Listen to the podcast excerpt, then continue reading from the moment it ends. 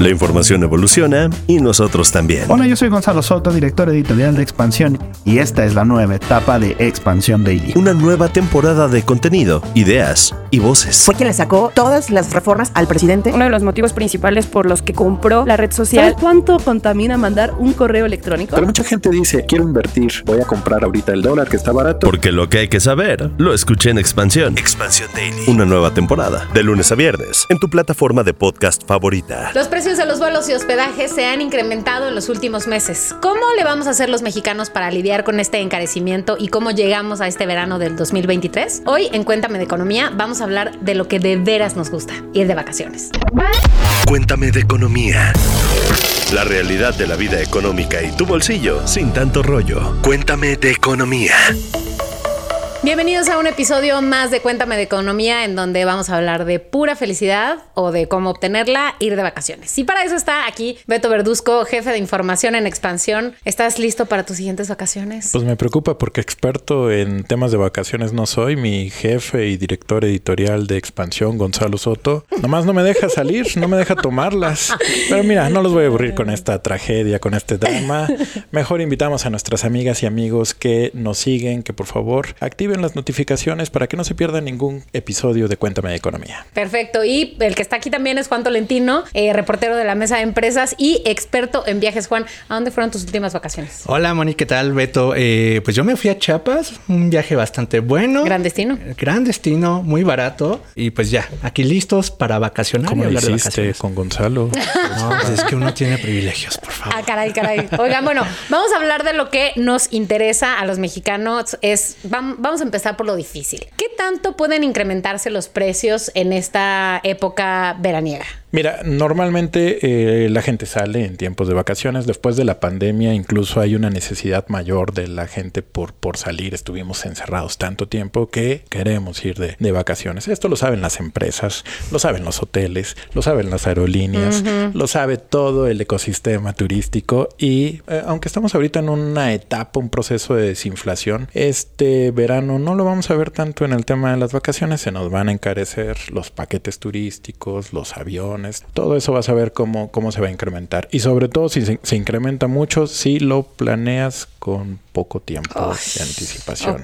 Mira, nada más para darte unos datos. Eh, son del año pasado porque obviamente no tenemos todavía datos de, de este verano. Pero por ejemplo, entre junio y julio del año pasado, los precios del transporte aéreo crecieron entre 3 y 8%. No es tanto a lo mejor. Pero cuando ya hablamos de los servicios turísticos en paquete, el año pasado se encarecieron entre 16 y 17%, muy por encima de la inflación general. Y lo mismo con los hoteles, 11% se encarecieron. Esos son datos del año pasado. No creo que vayan a ser muy distintos este año. Se van a encarecer porque te digo, lo saben, saben que la gente quiere salir de vacaciones y pues obviamente la demanda, no, no es un secreto, la demanda Sí. pues hace que aprovechen Claro. los que prestan este tipo de servicios. Un punto muy interesante que contaba Beto, es más caro viajar ahorita. Hay varios factores, ¿no? Por ahí, por ejemplo, la turbocina que se encarece para las aerolíneas, pues que hacen le cobro más caro al usuario, ¿no? Este tipo de cosas han encarecido en general los viajes y también han cambiado mucho la dinámica de cómo viajan las personas. Yo les preguntaría a Moni y Beto, ¿con cuánto tiempo suelen ustedes planear su viaje? Por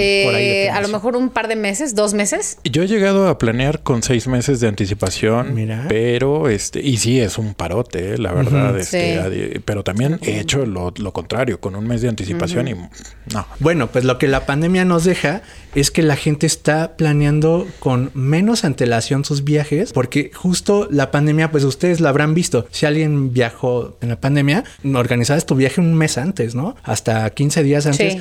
pues porque los precios se daban y ahora. Entonces, algo de eso se quedó y ahorita, según un estudio de Expedia, la gente planea su viaje con 75 días de antelación. O sea, no es ni mucho ni poco, está un poquito Y está bien, por es debajo. recomendable eso. Y está bien, ajá, y está bien. Y pues son viajes que duran alrededor de 10 días en promedio, creo que está justo en el rango, ¿no? En el que en el que solemos viajar. Todavía hay cierto miedo, ¿no? De, bueno, viajo ahorita, pero pues qué tal y me lo cancelan, qué tal y esto.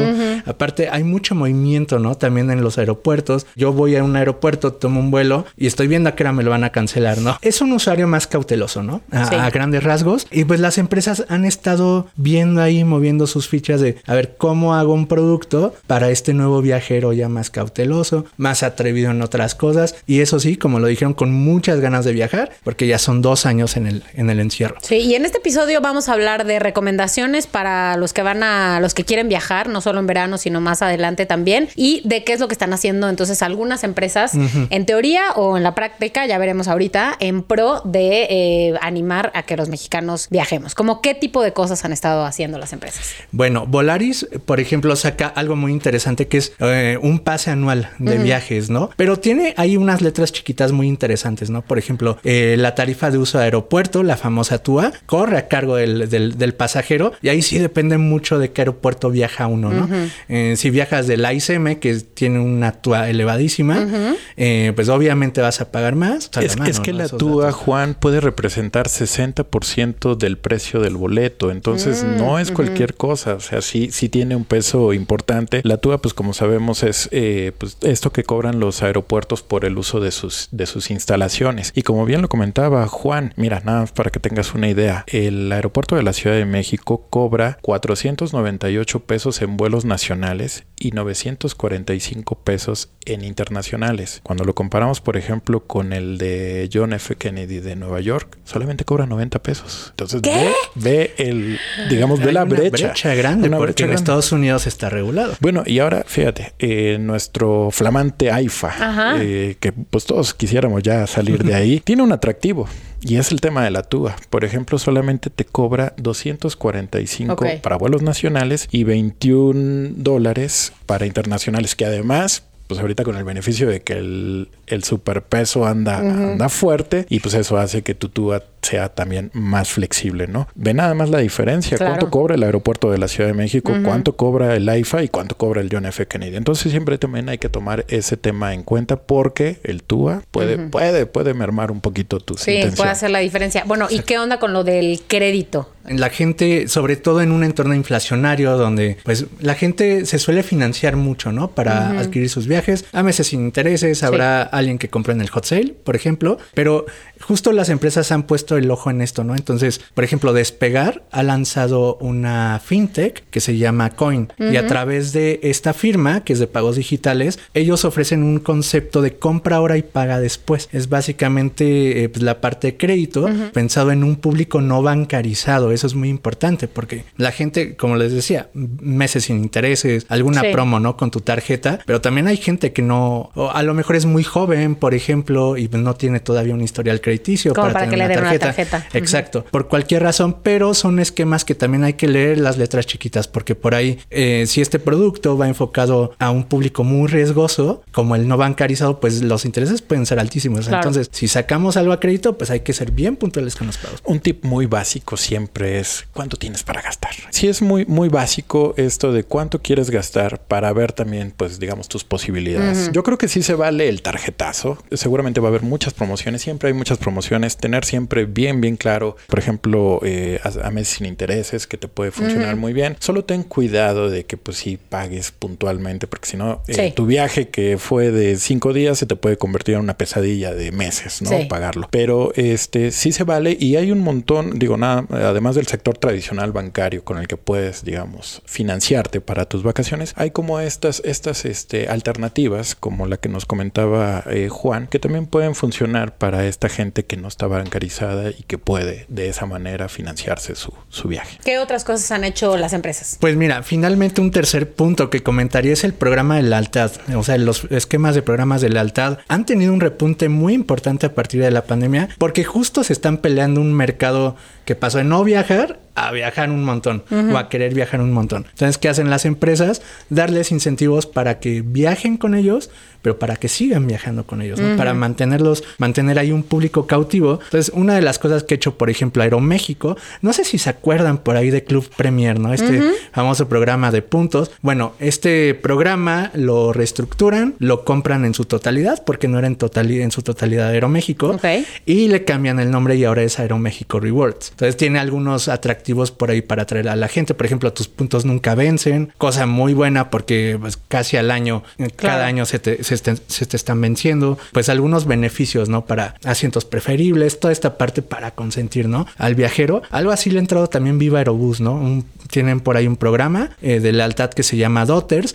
Es muy interesante porque este programa funciona para vuelos, pero también para autobuses. Hay que eh, te- Ah. recordar, exacto, que Viva Aerobús pertenece a una empresa que se llama Grupo Yamsa y pues ellos tienen una serie de líneas de autobús, por ejemplo ETN, todas estas líneas que tienen un montón de rutas y también puedes hacer puntos que se pueden intercambiar, puntos de autobuses por vuelos o viceversa, ¿no? Entonces creo que es algo muy interesante que no podemos eh, perder de vista por ahí. Está bueno. Bueno, y antes de pasar a las recomendaciones puntuales para, para viajar, les quiero preguntar a todos los escuchas que no importa si nos están viendo en YouTube o escuchando en plataformas de audio, que nos dejen un comentario de qué planes tienen para vacacionar o si ya decidieron que no, por qué no lo van a hacer o mejor aún si decidieron que sí, a dónde van a ir. Ya saben, los leemos en los comentarios que ya se pueden poner en Spotify en cada episodio o en las redes de expansión arroba expansión MX o EXP Economía. Y ahora sí, vamos a las recomendaciones puntuales. Hablemos de esto. ¿Cuál es la mejor forma? Hablando de vuelos, por ejemplo, de hospedajes para encontrar opciones. Cuando buscamos vuelos, por ejemplo, eh, mucha gente seguramente va directamente a las páginas, ¿no? De Aeroméxico, de Viva Aerobús, de Volaris. Pero están estas plataformas que concentran varias opciones y donde se pueden comparar, ¿no? Todas al mismo tiempo. Hay algunas como Skyscanner, como Booking, Kayak, Despegar, donde podemos tener una visibilidad de todo esto eh, y en diferentes fechas, porque hay que recordar, y seguramente el público lo sabe, los viajes son muy cíclicos, ¿no? Entonces eh, es más caro viajar en verano que Claro. viajar en septiembre. Entonces es estar muy pendiente de esta parte, todo con antelación. Al mismo tiempo, eh, pues prever mucho la parte de los hoteles. Creo que es algo que dejamos al último. Están esquemas como Airbnb, como